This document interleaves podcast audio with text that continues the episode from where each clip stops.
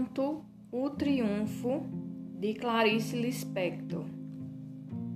O relógio bate nove horas. Uma pancada alta, sonora, seguida de uma badalada suave, um eco. Depois, o silêncio. A clara mancha de sol se estende aos poucos pela relva do jardim. Vem subindo pelo muro vermelho da casa fazendo brilhar a trepadeira em mil luzes de orvalho.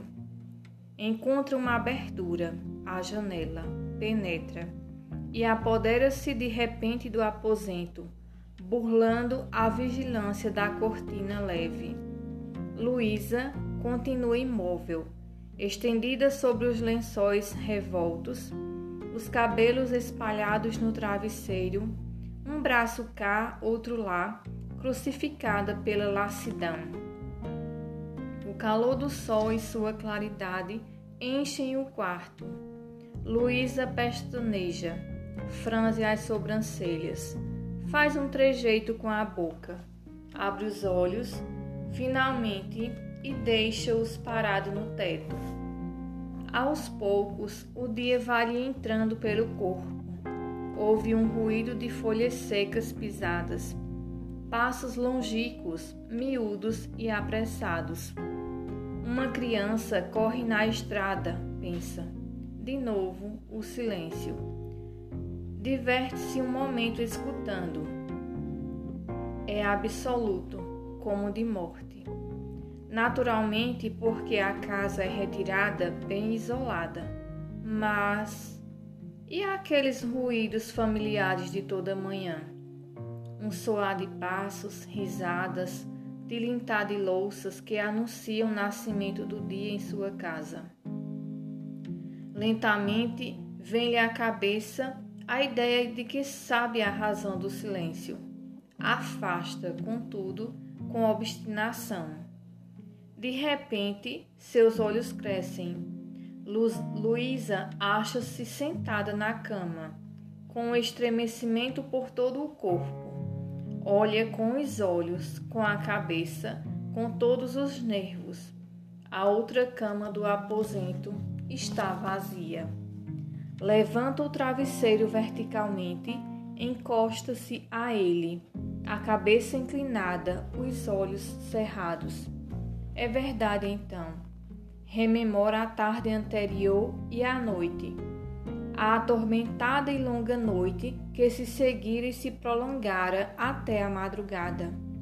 Ele foi embora ontem à tarde. Levou consigo as malas, as malas que há duas semanas apenas tinham vindo festivas com letreiros de Paris, Milão.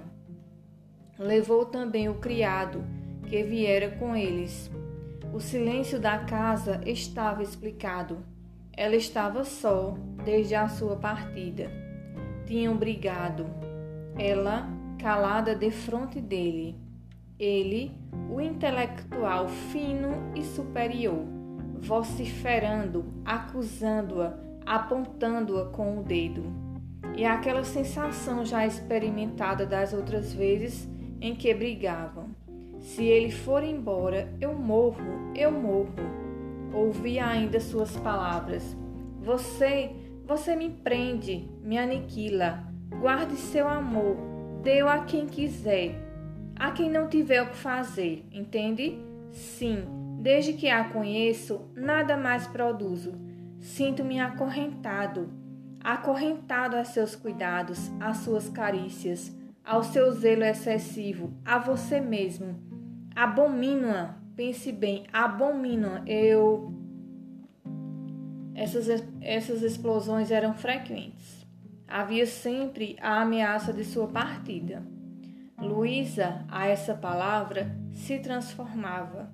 Ela, tão cheia de dignidade, tão irônica e segura de si, suplicara-lhe que ficasse, com tal palidez e loucura no rosto, que das outras vezes ele a e a felicidade invadia tão intensa e clara que a recompensava do que nunca imaginava fosse uma humilhação, mas que ele lhe fazia enxergar com argumentos irônicos que ela nem ouvia. Dessa vez ele zangara, como das outras, quase sem motivo. Luísa interrompera-o, dizia ele, no momento em que uma nova ideia brotava, luminosa em seu cérebro. Cortara-lhe a inspiração no instante exato em que ela nascia, com uma frase tola sobre o tempo. E terminando com o detestável: Não é, querido? Disse que precisava de condições próprias para produzir, para continuar seu romance, ceifado logo de início por uma incapacidade absoluta de se concentrar. Fora embora para onde encontrasse o ambiente. E a casa ficara em silêncio. Ela parada no quarto, como se tivessem extraído de seu corpo toda a alma esperando vê-lo surgir de volta, enquadrar-se na moldura da porta o seu vulto viril. Ouvi-lo ia dizer, os largos ombros amados estremecendo no, no riso, que tudo não passava de uma brincadeira, de uma experiência para inserir uma página do livro. Mas o silêncio se prolongara infinitamente rasgado apenas pelo sussurro monótono da cigarra. A noite sem lua invadira aos poucos o aposento. A aragem fresca de junho fazia-o estremecer. Ele foi embora, pensou. Ele foi embora. Nunca lhe parecera tão cheia de sentido essa expressão, embora a tivesse lido antes muitas vezes nos romances de amor. Ele foi embora. Não era tão simples. Arrastava consigo um vácuo imenso na cabeça e no peito. Se aí batessem, imaginava, soaria metálico. Como viveria agora? Perguntava-se subitamente com uma calma exagerada, como se se tratasse de qualquer coisa neutra. Repetia, repetia sempre: e agora? Percorreu os olhos pelo quarto em trevas, torceu o comutador, procurou a roupa, o livro de cabeceira, os vestígios dele. Nada ficara. Assustou-se. Ele foi embora. Revolvera-se na cama horas e horas e o sono não viera. Pela madrugada, amolecida pela vigília e pela dor, os olhos ardentes, a cabeça pesada. Caiu numa meia inconsciência, nem a cabeça deixou de trabalhar. Imagens, as mais loucas, chegavam-lhe à mente, apenas esboçadas e já fugidias. Soam onze horas, compridas e descansadas. Um pássaro dá um grito agudo. Tudo imobilizou-se desde ontem pensa Luísa. Continua sentada na cama, estúpida, estupidamente, sem saber o que faça. Fica os, fixa os olhos numa marinha em cores frescas. Nunca vira água com tal impressão de liquidez e mobilidade. Nem nunca notar o quadro de repente, como um dardo, ferindo agudo e profundo, ele foi embora. Não é mentira. Levanta-se. Com certeza ele zangou-se e foi dormir no aposento contigo. Corre, empurra sua porta. Vazio. Vai à mesa onde ele trabalhava, remexe febrilmente os jornais abandonados Talvez tenha deixado algum bilhete dizendo, por exemplo: Apesar de tudo, eu te amo. Volto amanhã. Não, hoje mesmo. Acha apenas uma folha de papel de seu bloco de notas. Vira. Estou sentado há duas horas, seguramente, e não consegui ainda fixar a atenção. Mas, ao mesmo tempo, não a fixo em alguma coisa ao meu redor. Ela tem asas, mas em parte alguma pousa. Não consigo escrever, Não consigo escrever. Com estas palavras arranho uma chaga. Minha mediocridade está tão. Luiz interrompe a leitura. O que ela sempre sentira, vagamente apenas mediocridade, fica absurda. E ela o sabia então?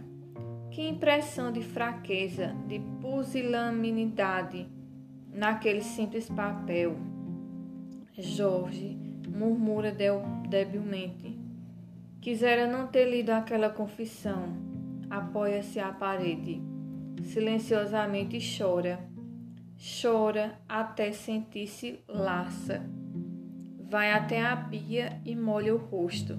Sensação de frescura, desafogo está despertando. Anima-se, trança os cabelos, prende-os para cima, esfrega o rosto com sabão até sentir a pele esticada, brilhante. Olha-se no espelho e parece uma colegial. Procura o batom, mas lembra-se a tempo de que não é mais necessário. A sala de jantar estava às escuras, úmidas e abafada. Abre as janelas de uma vez e a claridade penetra no ímpeto. O ar novo entra rápido, toca em tudo. Acena a cortina clara. Parece que até o relógio bate mais vigorosamente. Luísa queda-se ligeiramente surpresa. Há tanto encanto nesse aposento alegre, nessas coisas de súbito aclaradas e revivecidas. Inclina-se pela janela, na sombra dessas árvores em alameda terminando lá ao longe na estrada vermelha de barro. Na verdade, nada disso notara. Sempre vivera ali com ele. Ele era tudo, só ele existia. Ele tinha ido embora e as coisas não estavam de todo destituídas de encanto. Tinha vida própria. Luísa passou a mão pela testa, queria afastar os pensamentos. Com ele, aprendera a tortura as ideias, aprofundando-as nas menores partículas. Preparou café e tomou, e como nada tivesse para fazer e temesse pensar, pegou umas peças de roupa estendidas para lavagem e foi para o fundo do quintal, onde havia um grande tanque. Arregaçou as mangas e as calças do pijama e, e começou a esfregá-las com sabão assim inclinada, movendo os braços com veemência, o lábio inferior mordido no esforço, o sangue pulsando-lhe forte no corpo, surpreendeu a si mesma. Parou, desfranziu a testa e ficou olhando para a frente. Ela, tão espiritualizada pela companhia daquele homem, pareceu ouvir seu riso irônico citando Schopenhauer, Platão, que pensaram e pensaram. Uma brisa doce arrepiou-lhe os fiozinhos da nuca, secou-lhe a espuma nos dedos. Luísa terminou a tarefa.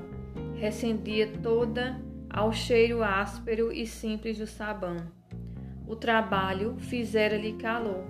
Olhou a torneira grande, jorrando água límpida. Sentiu um calor.